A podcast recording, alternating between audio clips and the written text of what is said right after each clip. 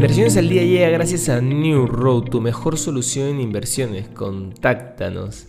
Hoy, en el plano local, el sector construcción registró un crecimiento acumulado entre enero y mayo del 0,74% respecto al mismo periodo de 2021 por impulso de proyectos de inversión privada, indicó la Cámara de Comercio de Lima.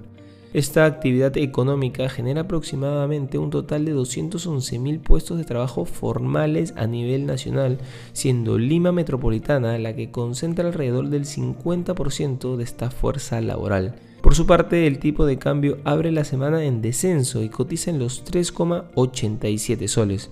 En los mercados internacionales los índices bursátiles mundiales tenían un comienzo sólido el lunes y el euro se alejaba de la paridad, ya que los participantes en el mercado reducían las apuestas sobre la subida de la tasa de interés de la Reserva Federal la próxima semana y debido al optimismo generado por las promesas del Banco Central chino de apoyar a la economía local. Los mercados bursátiles de Estados Unidos apuntan a una apertura al alza, con la atención centrada en una temporada de presentación de resultados que cobrará impulso esta semana. El Dow Jones sube un 0,8%, mientras que el S&P 500 se apunta a un alza del 0,9% y el Nasdaq 100 avanza un 1,1%.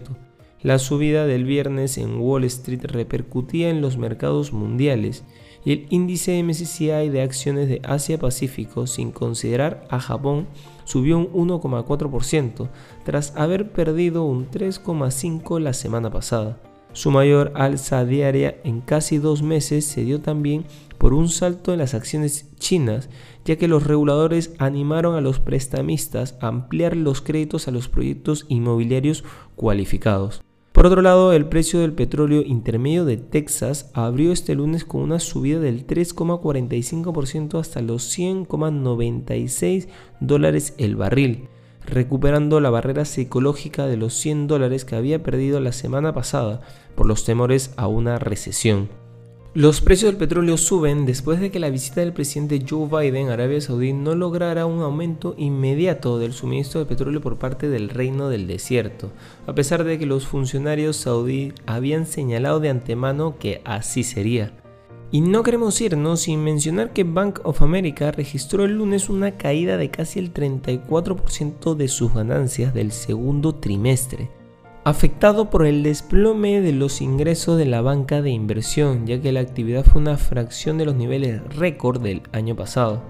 Las acciones de Bank of America, que han caído casi un 28% en lo que va de año, se mantenían estables en las operaciones previas a la apertura del mercado.